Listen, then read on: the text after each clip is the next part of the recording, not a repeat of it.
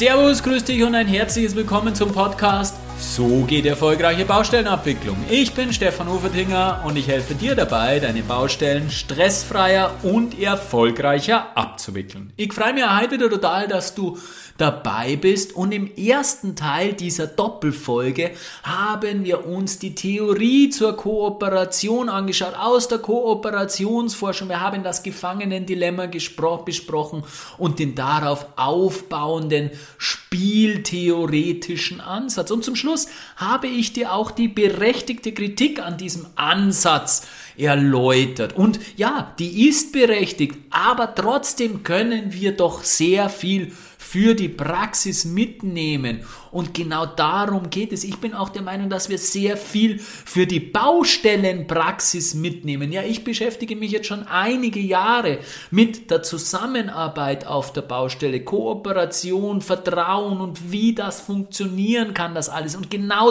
da glaube ich, dass uns dieser spieltheoretische Ansatz, das Gefangenendilemma, sehr viel helfen kann. Ich möchte dir in dieser Podcast-Folge ein System für die Strategie auf der Baustelle, für die Kooperation auf der Baustelle zur Verfügung stellen.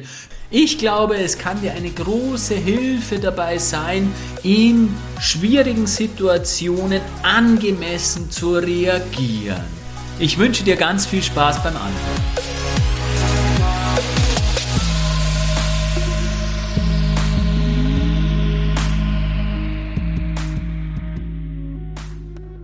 Ja, es gibt immer wieder ganz, ganz schwierige Situationen bei uns auf der Baustelle, ganz, ganz schwierige Konstellationen, die eine Zusammenarbeit erheblich erschweren. Stell dir mal vor, eine Baustelle, wo der Bauherr die Baustelle nicht ideal vorbereitet hat. Ja, er leidet an chronischer Unterbesetzung, er hat einen Planer, der nicht der beste ist, der zudem selbst noch Personalprobleme hat.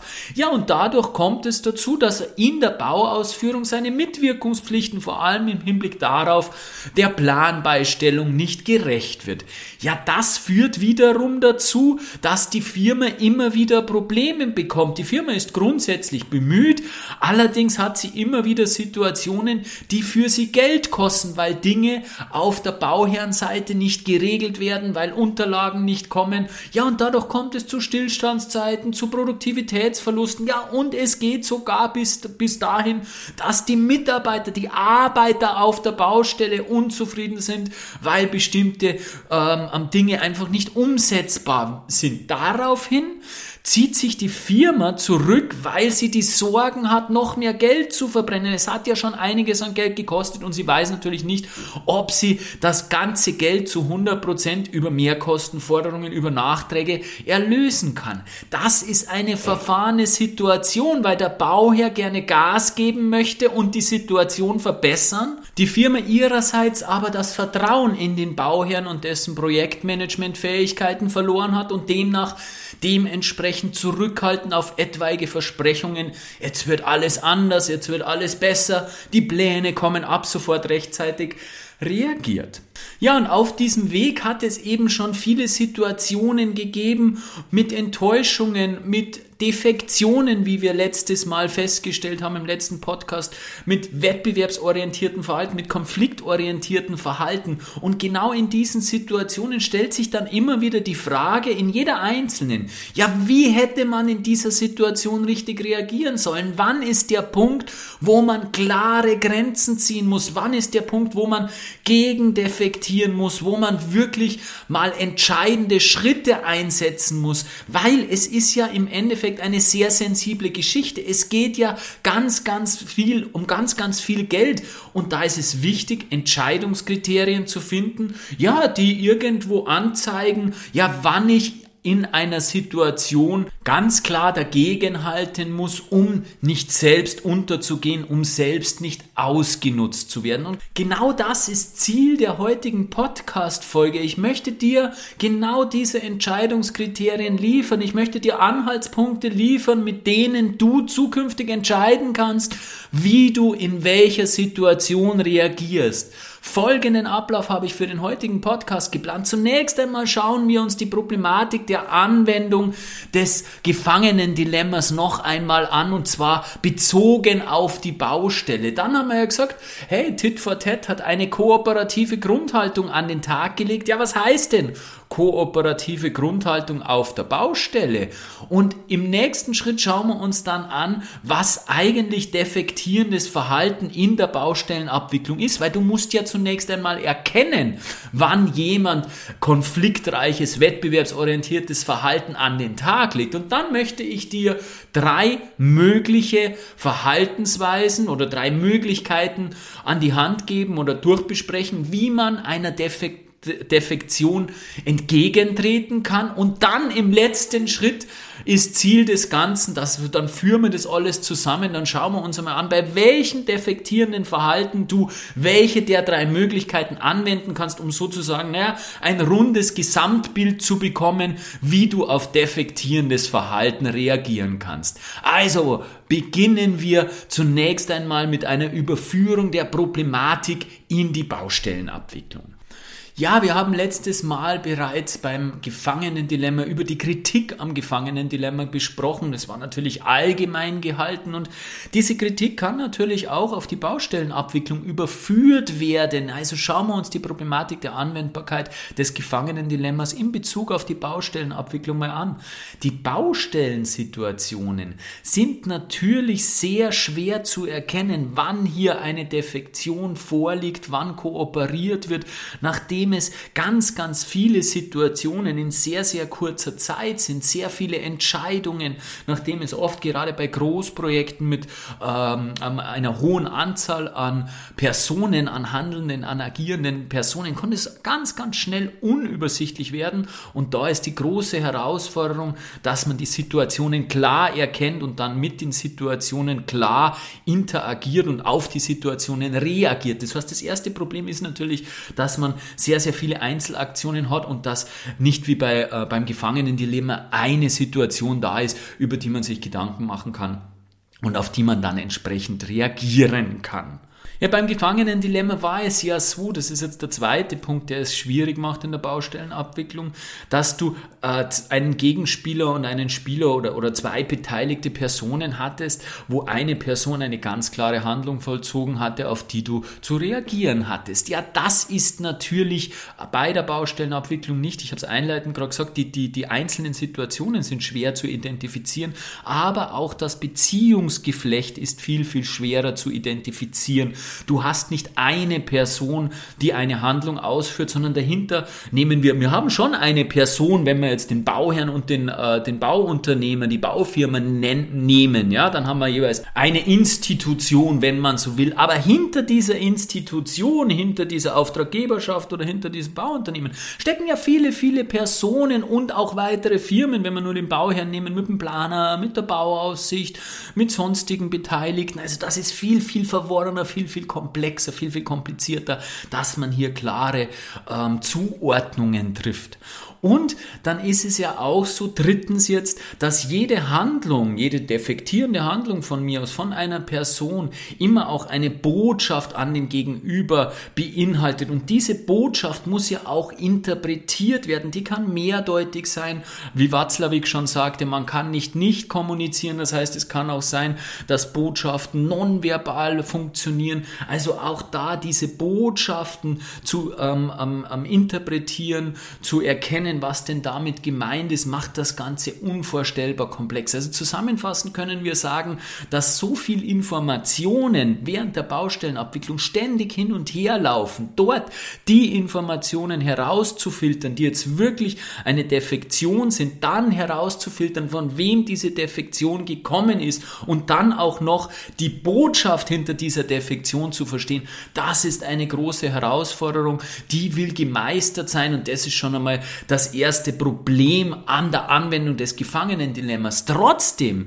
bin ich der Ansicht, dass man die Informationen aus dem Gefangenendilemma sehr, sehr gut annehmen kann, sind natürlich abstrakte Informationen, aber man kann diese abstrakten Informationen wunderbar als Grundlage nehmen, um eben so ein Konzept aufzubauen, was wir im Folgenden machen werden. Ja, Tit for Tat war beim Gefangenendilemma oder bei diesem äh, spieltheoretischen Ansatz des Gefangenendilemmas letztendlich der Sieger und Tit for Tat hat eine kooperative Grundhaltung eingenommen. Ja, was heißt das nun für uns? Was ist eine kooperative Grundhaltung? Buchhaltung auf der Baustelle, bei der Baustellenabwicklung. Also wir gehen davon aus, dass wir ein neues Projekt beginnen. Wie sollte ich dort meinem neuen Projektpartner entgegentreten, um eine kooperative Grundhaltung zu zeigen? Zunächst einmal ist es gut, wenn man einen Vertrauensvorschuss gewährt, wenn man von den guten Absichten des Partners ausgeht und nicht davon ausgeht, dass er sowieso darauf aus ist, zu defektieren, dass er sowieso darauf aus ist, dich auszunutzen, dass er eben nicht kooperativ ist, sondern eben davon ausgehen, dass er kooperativ ist. Das beinhaltet auch, dass man missverständliche Handlungen, wo man jetzt durchaus sagen kann, boah, wie meint er denn das jetzt eigentlich? Ist er, will, will er mir jetzt, wollen wir jetzt einen Karren fahren oder was ist jetzt los? Dass man das dann nicht als solches interpretiert, wenn man sich nicht sicher ist und sagt, ah, habe ich ja gleich gewusst, genau, das war mir schon klar, dass der nichts Gutes im Schinn hat, sondern dass ich dann offen damit umgehe und den, den, den, äh, die Kommunikation, das Gespräch suche und äh, nachfrage und dadurch wirklich mir, mir beschreiben oder erklären lasse, wie denn das gemeint war. Und oftmals sind es wirklich Missverständnisse. Oftmals klärt sich dann auf, dass ich wirklich eine falsche Wahrnehmung der Situation hatte. Wenn ich aber diese, diese kommunikative Grundhaltung nicht habe, dann setzt sich das in mir fest als eine defektierende Haltung, als ein defektierendes Gegenüber und dann geht die Abwärtsspirale los. Was man natürlich auch tun sollte, wenn man eine kooperative Grundhaltung pflegen möchte, ist, die Mitwirkungspflichten tendenziell eher übererfüllen. Jeder, werden wir jetzt nachher nun besprechen, jeder, äh, der Vertragspartner hat Mitwirkungspflichten in einem Bauvertrag, wissen wir alle, kennst du natürlich genauso gut wie ich. Und diese Mitwirkungspflichten, die sind zu erfüllen. Und ich sage, wenn man eine kooperative Grundhaltung einnimmt, dann übererfülle ich diese Mitwirkungspflichten tendenziell. Das heißt, ich gehe auch einmal die Extrameile. Und der dritte Punkt meiner Ansicht nach, der eine kooperative Grundhaltung zeigt, ist kommunikativ zu sein, zu reden, das Wir-Gefühl zu stärken, den Willen zur Zusammenarbeit immer wieder auszudrücken, das gemeinsame Ziel immer wieder zu artikulieren und zu sagen, hey, ich will mit dir gemeinsam ein geiles Bauwerk hinstellen. Das ist mein oberstes Ziel. Alles andere ist zweitrangig. An oberster Ziel, an oberster Stelle steht das Projekt im Sinne Best for Project. Und dazu gehört Kommunikation Kommunikation. Kommunikation ist in ganz, ganz vielen Ebenen sehr, sehr wichtig, aber in dem Zusammenhang kooperative Grundhaltung, immer wieder zu zeigen, hey, ich will ein geiles Projekt herstellen und zwar mit dir, wir wollen zusammenarbeiten. Also, kooperative Grundhaltung einnehmen sollte sich relativ klar und einfach umsetzen lassen, wenn man möchte, wenn man das will. Aber wenn man das eh nicht will, Haltung ist sowieso, steht immer im Zentrum und wenn ich die richtige Haltung nicht habe oder wenn du die richtige Haltung nicht hast, um kooperativ Projekte abzuwickeln, na dann wirst du das auch nicht schaffen, dann wirst du auch diese einfachen drei Punkte nicht umsetzen können, weil dann willst du schlicht und ergreifend nicht. Also kooperative Grundhaltung. Und jetzt wird es schon etwas schwieriger. Jetzt wird es, nämlich geht es daran, defektierendes Verhalten überhaupt zu erkennen. Und warum ist es schwierig? Schwierig ist es deswegen, weil wir hier eine unvorstellbare Breite haben, eine einen unvorstellbar großen Bogen von bis, was alles defektierendes Verhalten sein kann. Das kann sein von einer kleinen verbalen Äußerung oder auch vielleicht sogar von einer nonverbalen Äußerung, wie wir gerade gesagt haben. Watzlawick, man kann nicht nicht kommunizieren, von einem Augenrollen, von einem abwertenden Blick, von dahin, von so einer Kleinigkeit bis hin natürlich zum Worst-Case-Szenario eines Vertragsrücktrittes und darauf folgendem Gerichtsverfahren, was beim Vertragsrücktritt der Regel die Regel sein wird. Also, und da dazwischen gibt es ganz, ganz viele Nuancen. Und was sicherlich ein ganz, ganz starker Indikator dafür ist, ob ein defektierendes Verhalten vorliegt, sind die bereits angesprochenen Mitwirkungspflichten. Wir haben, wie gesagt, im Bauvertrag Mitwirkungspflichten. Und diese Mitwirkungspflichten, die sind zu erfüllen. Das sind solche Dinge wie beim äh, Bauherrn, beim Auftraggeber, die Planlieferung, die Koordinierungspflicht bei der Firma, äh, Bauzeitpläne zu liefern, die Planprüfung, Prüf- und Warnpflicht, die Planprüfung im Sinne der Prüf- und Warnpflicht, ja, Bauablaufkonzepte zu erstellen oder den, den, den ähm, oder Bautagesberichte zu schreiben. So, solche Dinge, das sind Mitwirkungspflichten, die die beiden Vertragspartner zu erfüllen haben. Und wenn diese Mitwirkungspflichten nicht erfüllt werden, unzureichend erfüllt werden oder nur unter äh, Druck und Zwang erfüllt werden, dann sprechen wir natürlich von defektierenden Verhalten. Aber darüber hinausgehend, deswegen sage ich, das ist so unvorstellbar vielschichtig, darüber hinausgehend gibt es natürlich noch Mitwirkungspflichten, die sind vielleicht nicht äh, explizit vertraglich vereinbart, wie zum Beispiel den Informationsfluss, den der AG im Sinne der Koordinierungspflicht ähm, aufrechterhalten muss. Die Koordinierungspflicht ist zum Beispiel in der ÖNorm verankert, dass der Informationsfluss laufen muss von der Baustelle zum Planer und vom Planer, äh, von der Planer auf die Baustelle zurück. Das ist zum Beispiel ein Thema, das vom äh, Bauherrn gemanagt werden muss, das vom Bauherrn geregelt werden muss. Wenn dort irgendwo Probleme entstehen, entstehen und dieser Informationsfluss nicht richtig läuft, dann wird die Baustelle nicht richtig laufen und dann hat der AG seine Mitwirkungspflichten in diesem Sinne nicht vollständig erfüllt. Und das ist natürlich gegenüber dem AN, weil ja dann die Baustelle nicht richtig läuft, weil es ja dann immer zu Problemen kommt und jedes einzelne Centchen, Centchen, Sand, also die Verniedlichungsform von Sand, wollte ich jetzt sagen, mit Centchen. Also jeder, jeder, jedes Körnchen Sand im Getriebe, so ist die bessere Ausdrucksweise. Also jedes Körnchen Sand im Getriebe ähm, führt natürlich dazu, dass die Baustellenabwicklung nicht so effizient ähm, am Ablaufen kann. Und wenn die Baustellenabwicklung nicht so effizient ablaufen kann, dann bedeutet das im Regelfall Geld. Und das tut dem AN weh. Und das wird er irgendwann merken. Wenn es sehr, sehr gute Bauleiter sind, merken sie es sehr früh. Wenn es weniger gute Bauleiter sind, merken sie es etwas später. Und trotzdem tut es weh am Ende der Fahnenstange. Und genau das sind die Probleme. Und beim AN gibt es natürlich auch Mitwirkungspflichten, die jetzt zum Beispiel nicht vertraglich vereinbart sind, wie zum Beispiel irgendwelche Auswertungen zu fahren, eine Mengenaufstellung zu liefern oder vielleicht eine Planlieferliste zu erstellen oder vielleicht an der Planungsbesprechung teilzunehmen. Muss ja nicht sein, dass es vertraglich vereinbart ist. Das sind dann auch Themen, wenn ich als Bauherr wir wünschen würde, dass der AN bei der Planungsbesprechung teilnimmt und der AN sagt, hey, weißt du was, Planungsbesprechung, ich erwarte, dass Pläne, die baubar sind, bei mir auf der Baustelle, in der, in, äh, auf der Baustelle vorliegen und rechtzeitig ähm, übergeben werden. Zu mehr bin ich nicht verpflichtet. Ja, wenn du das als Bauleiter zum Bauherrn sagst, wie wird sich da der Bauherr fühlen? Was wird er sich da denken?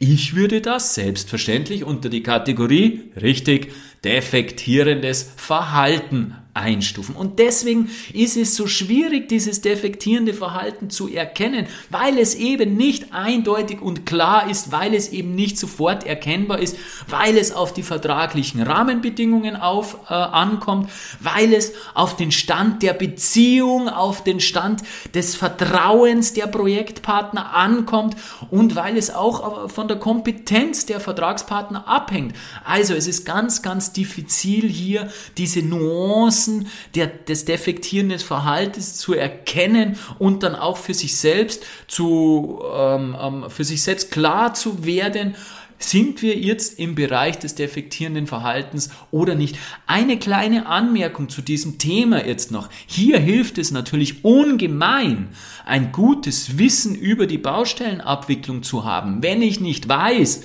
welche Mitwirkungspflichten ich habe und welche Mitwirkungspflichten mein Vertragspartner hat, ja, dann werde ich mich viel schwerer dabei tun, defektierendes Verhalten zu erkennen und insofern plädiere ich immer äh, dass du dich selbstverständlich auch in der Vertragsabwicklungskompetenz immer weiterentwickelst. Eine Möglichkeit ist natürlich mein Podcast. Äh, gerade in den früheren Folgen habe ich da sehr, sehr viel zur Vertragsabwicklungskompetenz für den Bauherrn auf der Bauherrnseite gemacht. Äh, der Bauleiter findet sicher andere Möglichkeiten, sich vertragsabwicklungstechnisch weiterzubilden. Aber das ist eine ganz, ganz wichtige oder die entscheidende Grundlage. Wir müssen auf der Baustelle technisch fit sein und wir müssen bauwirtschaftlich fit sein.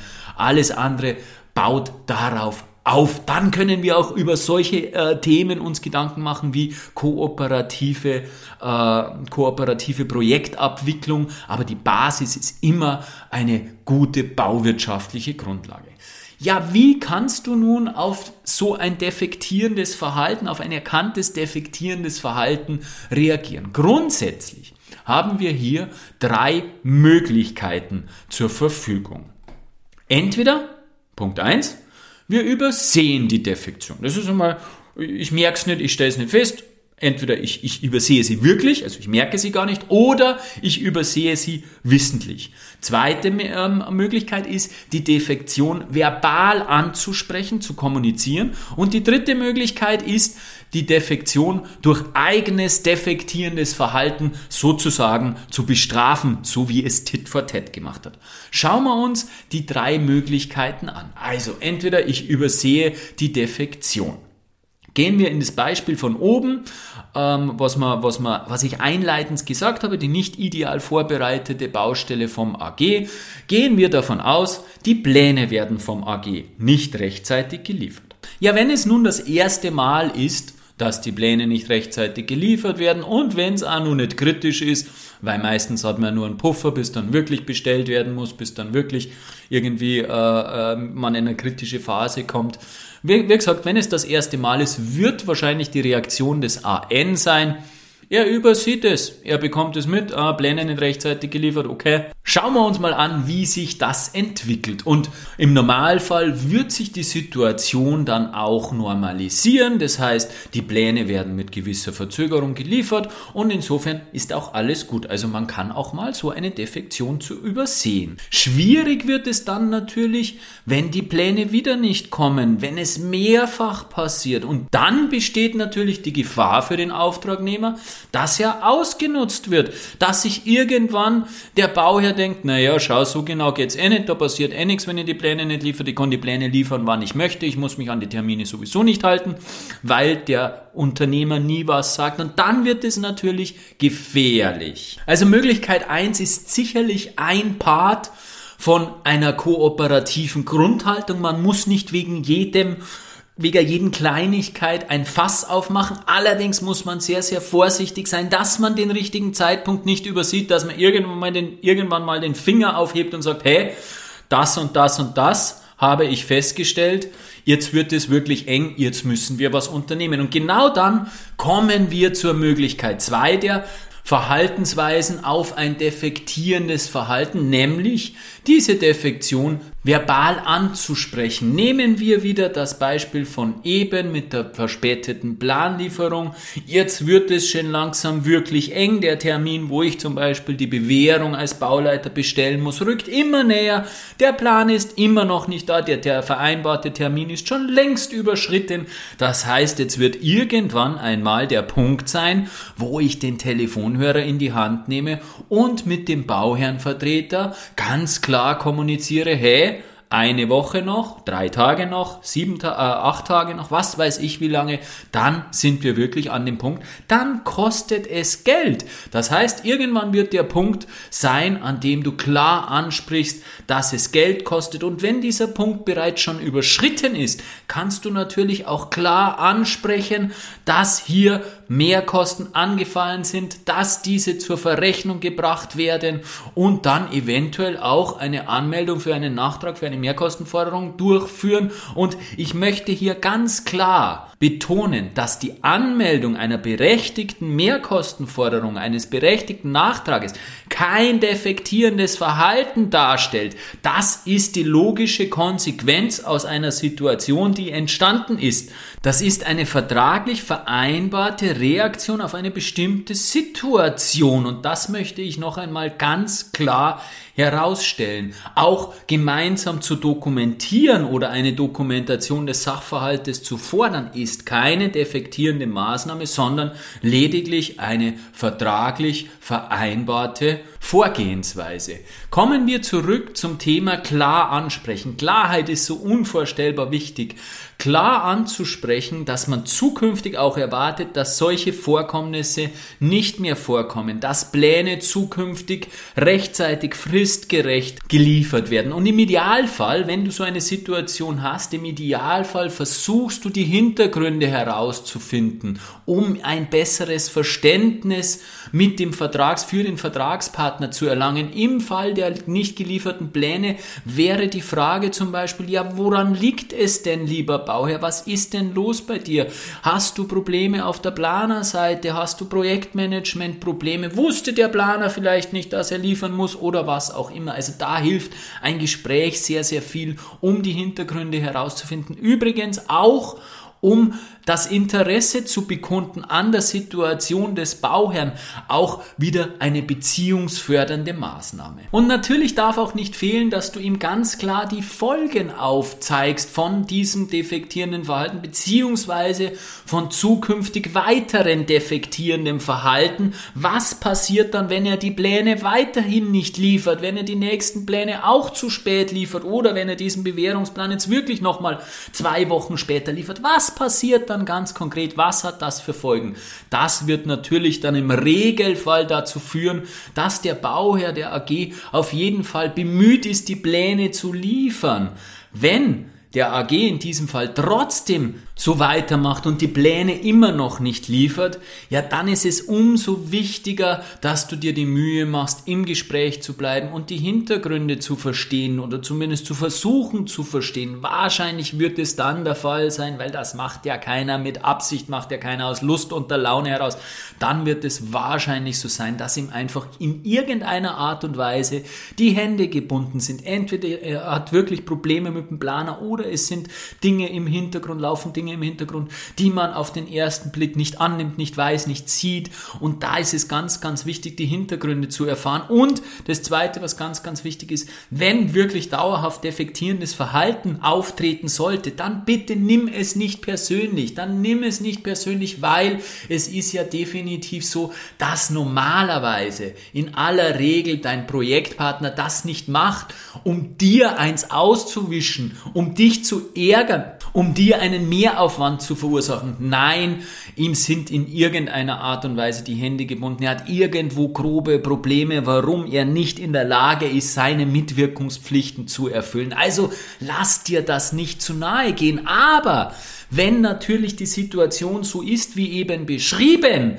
dass er weiter defektiert, dass er weiter immer wieder Dinge macht, die einer Vertragsabwicklung nicht zielführend sind, dann musst du natürlich irgendwann einmal einschreiten und den nächsten Schritt nehmen. Irgendwann wird Reden allein nichts mehr helfen. Das heißt, die dritte Maßnahme, durch eigenes defektierendes Verhalten zu bestrafen sozusagen, das wäre dann wirklich ein Schreiben zu verfassen mit einer Fristsetzung für weitere Folgen, wo du eben sagst, hey, wenn du bis dahin und dahin nicht die Pläne lieferst, wenn du bis dahin und dahin nicht deinen Bauzeitplan lieferst oder deine Abrechnung lieferst oder was weiß ich, geht ja immer auf beide Seiten, dann treten die und die Folgen ein. Das können dann wirklich Folgen sein, wenn es ganz, ganz gravierend ist, bis mit einer Nachfrist bis hin zum Vertragsrücktritt. Und ganz egal, welche Maßnahmen du an dieser Stelle sitzt, es ist ganz entscheidend, dass du deine Mitwirkungspflichten, deine vertraglichen wie auch deine nicht vertraglichen Mitwirkungspflichten weiterhin aufrechterhältst. Warum? Aus einem ganz einfachen Grund. Wenn es wirklich zum Äußersten kommen sollte, dann wird jede der beiden Seiten versuchen, das Beste für sich herauszuholen, logischerweise. Und dann wird man einhaken bei jeder Möglichkeit, die man findet. Und wenn du dann als eigentlich derjenige, der sich in Sicherheit wähnt, weil er ja weil er ja derjenige war, der kooperativ agiert hat und eigentlich das Gute wollte und gemeinsam das Projekt voranbringen wollte und der andere ja quasi die Verantwortung dafür zu tragen hat, dass das Projekt zu scheitern droht. Trotzdem ist es ganz, ganz wichtig, dass du weiterhin deine Mitwirkungspflichten ausübst, weil wenn du eben irgendwelche Angriffspunkte zulässt und irgendwelche vertraglichen Versäumnisse dir vorzuwerfen sind, ja, dann kann da natürlich eingehakt werden. Ich weiß, das mag emotional schwierig sein. Die Erfahrung lernt jedoch, dass in solchen Situationen die Vertragspartner jeden Strohhalm ergreifen wollen.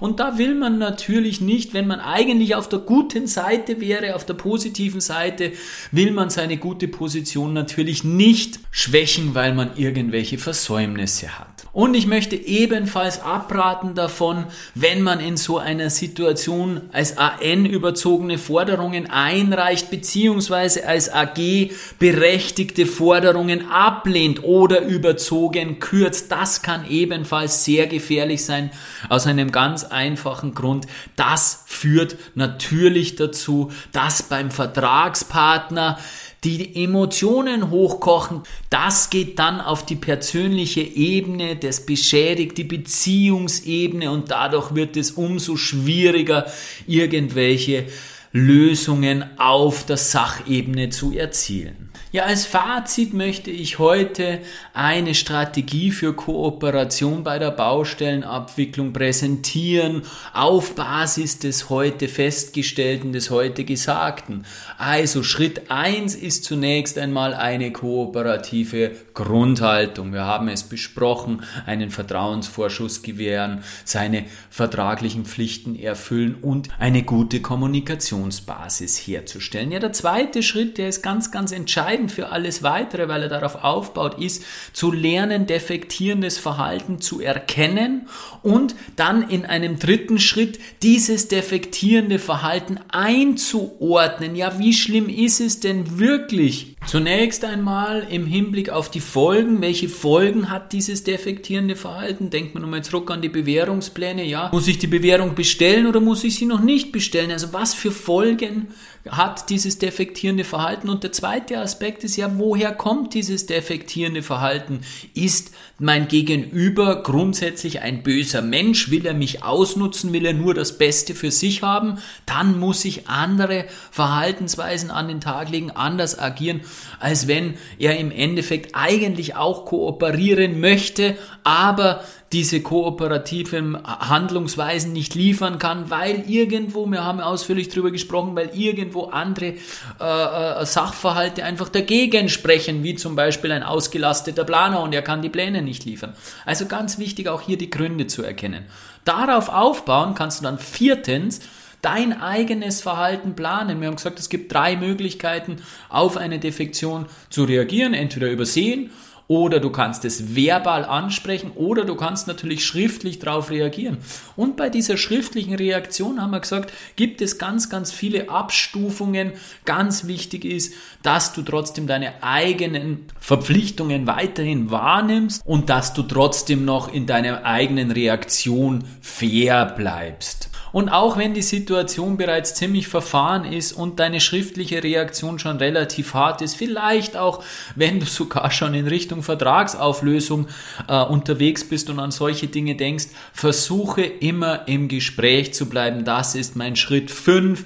Immer im Gespräch zu bleiben, immer versuchen, an der Beziehungsebene zu arbeiten, immer zu schauen, hey, wie geht es dem anderen? Was hat er für Probleme? Woran liegt es, dass er so agiert, wie er agiert? Passiert, sind ihm die Hände gebunden. Natürlich ändert das an der grundlegenden Situation, dass das Projekt derzeit scheiße läuft, nichts. Aber wenn ihr beiden im Gespräch bleibt, und mit mir beiden meine ich jetzt die beiden ähm, Institutionen, Bauherr und äh, Bauunternehmen, wenn die handelnden Personen dieser beiden Institutionen im Gespräch bleiben, dann ist es zumindest so, dass es eine Beziehungsebene gibt und dann ist die Möglichkeit, gibt es den Weg heraus aus dieser schlechten Phase durchaus noch. Wenn dagegen in so einer Situation die Beziehung den Bach runtergeht, wenn es keine Beziehungsebene mehr gibt, dann ist das Desaster im Regelfall vorgezeichnet. Ja, ich habe heute versucht, eine Kooperationsstrategie zu skizzieren. Es ist alles überhaupt nicht einfach, weil es bei uns in der Baustellenabwicklung natürlich ganz, ganz viele Unwägbarkeiten gibt, weil es natürlich sehr komplex ist. Aber es hilft nichts. Wir brauchen mehr Miteinander, mehr Zusammenarbeit, mehr Kooperation und Kommunikation auf den Baustellen. Und wie du das lernen kannst, ich bin nämlich der felsenfesten Überzeugung, dass man das lernen kann, dass man Kooperation und Kommunikation auf der Baustelle lernen kann. Davon bin ich mittlerweile noch mehr überzeugt. Ich bin nämlich seit kurzem ausgebildeter Respekttrainer und ich freue mich bereits, mein Wissen an dich weitergeben zu können. Es ist wahnsinnig spannend, wie viel Methoden es gibt, Kommunikationsthemen, Kommunikationsschwierigkeiten elegant zu lösen. Natürlich nicht jede Situation, aber sehr, sehr viele. Und genau das brauchen unsere Baustellen. Unsere Baustellen brauchen eine neue Kultur, mehr Kooperation, mehr Kooperation. Wenn du Interesse hast, deine Fähigkeiten zur Kooperation auf der Baustelle, aber auch zur respektvollen Kommunikation zu erweitern, zu vertiefen, dann nimm Kontakt mit mir auf. Meine E-Mail-Adresse findest du in den Show Notes und natürlich auch jederzeit freue ich mich über eine Nachricht auf LinkedIn.